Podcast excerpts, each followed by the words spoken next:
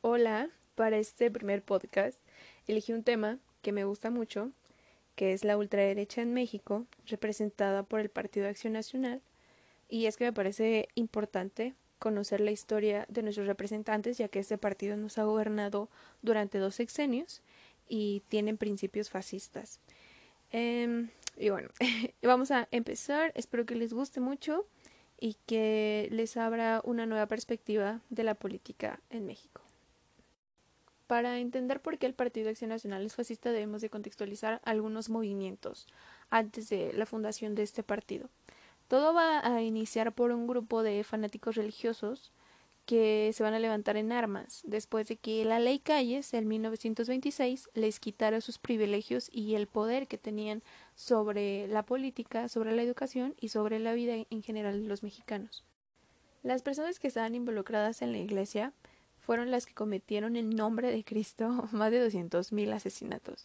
Y es que fue un enfrentamiento entre los sacerdotes y entre el, el gobierno. Eh, esto, este enfrentamiento se va a terminar con un tratado de paz, y digamos paz entre comillas, porque hay personas que no se sintieron satisfechas del sector de, de la iglesia que estas mismas personas van a ser las que se van a unir a un movimiento que va a surgir unos años después, que es el movimiento vasconcelista. Y aquí es donde se pone bueno, porque el movimiento vasconcelista, tal y como lo dice su nombre, va a ser liderado por José Vasconcelos, que después de el fraude presidencial por parte del Partido Nacional Revolucionario, va a comenzar a admirar el régimen fascista que estaba surgiendo en Europa y es que el régimen fascista había logrado lo que aquí la política de México no había podido lograr, que era calmar, suprimir, eliminar al sector revolucionario de la población.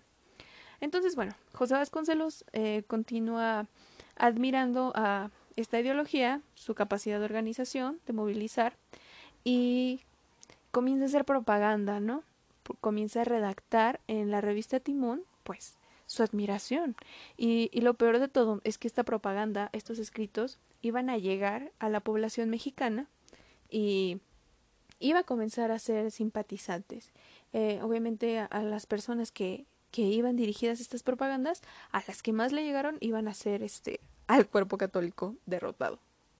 Y es que la influencia de esta propaganda fascista va a llegar a su límite cuando se crea un, un grupo armado llamado las Camisas Doradas, que pertenecían a la Acción Revolucionaria Mexicana que pues para no a los largos era, era como las camisas negras de, de Mussolini, que básicamente eran, era un grupo de personas que se dedicaban a interrumpir eh, las marchas, las acciones, los movimientos de la izquierda. Y estas camisas doradas se iban a unir con el movimiento vasconcelista para luchar en contra de la educación socialista que se estaba implementando en el gobierno de Lázaro Cárdenas. Esa educación socialista eh, no es exactamente lo que indica su nombre, solamente que es la separación de, de la iglesia de la educación. Fácil. Y como ya sabemos, Lázaro Cárdenas fue un parteaguas en la historia de México, ya que comenzó a implementar reformas que no serían aceptados por todo, por toda la población. Eh, una, una respuesta que obtendría Lázaro Cárdenas sería la Unión Nacional Sinarquista. Esta era pues un grupo de una derecha radical que estaba basada en la religión católica y que iba a contar con la asesoría y el apoyo de los nazis y franquistas. En esta Unión Nacional Sinarquista también estarían los integrantes del ya pasado mm, movimiento desconcelista, de la ARM y de la Guerra Cristera. Cuando la UNS, la Unión Nacional Sinarquista, obtiene su registro como partido en 1944, fue perdiendo su fuerza, ya que los mexicanos no, no confiaban en ellos, no estaban haciendo bien su chamba y finalmente se separaron. O sea, los miembros eh, comenzaron a abandonar pues esta unión y adivinen para dónde se fueron. Exacto, se fueron uniendo al Partido Acción Nacional que apenas iba pues en sus vías de desarrollo. Y es que el Partido Acción Nacional, desde su nombre, hace referencia al fascismo, ya que su nombre está inspirado en la Liga de Acción Francesa, que sería modelo para la acción católica que tendría como líder al Papa, y a su vez para el Partido Acción Nacional de España. Estas ligas que, que, les acabo de mencionar se caracterizaban por ser grupos de extrema derecha, antisemita y antidemocráticas. Bueno, el PAN fue fundado por el licenciado Manuel Gómez Morín junto con su amigo Efraín González Luna. Desde el inicio este partido eh, se puso a favor de la libertad de empresa, el respecto a la propiedad privada, la libertad de enseñanza y se oponía a toda tendencia comunista o socialista, al igual que el Partido Fascista y Nacionalsocialista. Los principios doctrinales del PAN fueron escritos por González Luna, pero en realidad son una paráfrasis a un escrito del que es considerado el padre del fascismo, Charles Mugas. No sé pronunciarlo, es francés. Perdón.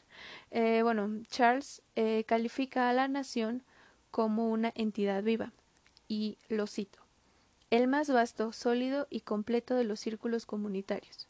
A su vez, eh, los principios doctrinales del PAN comienzan la nación es una entidad viva, con tradición propia varias veces secular, con unidad que supera toda la división de parcialidades, clases o grupos y con un claro destino. Pues sí, o sea, es lo mismo, solamente que con diferentes palabras. Como ya les había dicho, los integrantes del PAN eran fanáticos religiosos, entre otras cosas, y realmente es que esta unión no va a poder ser negada, porque en 1998 el PAN se va a unir a la Internacional Demócrata Cristiana.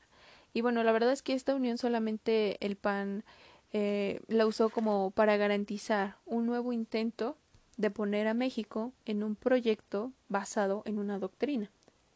Si aún no los convenzo de que el PAN tiene aspiraciones fascistas y tiene un carácter de fanático religioso, eh, quiero hacer mención de una revista que surgió en los años 40 que se llamaba La Reacción esta revista eh, va a estar financiada por los franquistas, que es otro movimiento fascista, pero en España, y va a tener la participación de prácticamente todos los integrantes del Partido Acción Nacional. Incluso en uno de los tomos de la reacción eh, iba a haber un escrito de Gómez Morín donde iba a festejar el segundo aniversario de la fundación del PAN. Pero entre otras cosas, la revista iba a ser caracterizada por tener contenidos de admiración y aspiración a grupos fascistas y nazis, aparte de tener una postura anticomunista y antisemita. A partir de entonces, el PAN tuvo que cambiar su discurso fascista a un discurso que convenciera a la gente, ya que varios sectores de, de la población los declaraban responsables de una propaganda fascista y nazi dentro de, de nuestro país. Y bueno, la verdad es que este discurso para convencer gente le sirvió hasta en el año 2000 con Vicente Fox Quesada al poder, que después eh, le daría lugar a Felipe Calderón eh, en la presidencia. Eh, lamentablemente la historia de la ultraderecha en el Partido de Acción Nacional no termina aquí. De hecho, ellos también son responsables de la fundación de una asociación católica y violenta que se mantuvo como secreta. Se llama El Yunque que eran jóvenes preparados para el combate psicológico y físico a la oposición o a lo que ellos consideran su oposición. Pero eso lo vamos a ver en el siguiente podcast porque pues ya me cansé de hablar. Espero que todo pues esto salga bien, que les haya gustado, que les haya nacido como pues la iniciativa de investigar un poco más sobre lo que les hablé para que vean que no les miento. Y bueno, muchas gracias por oírme. Nos vemos. A la próxima. Bye.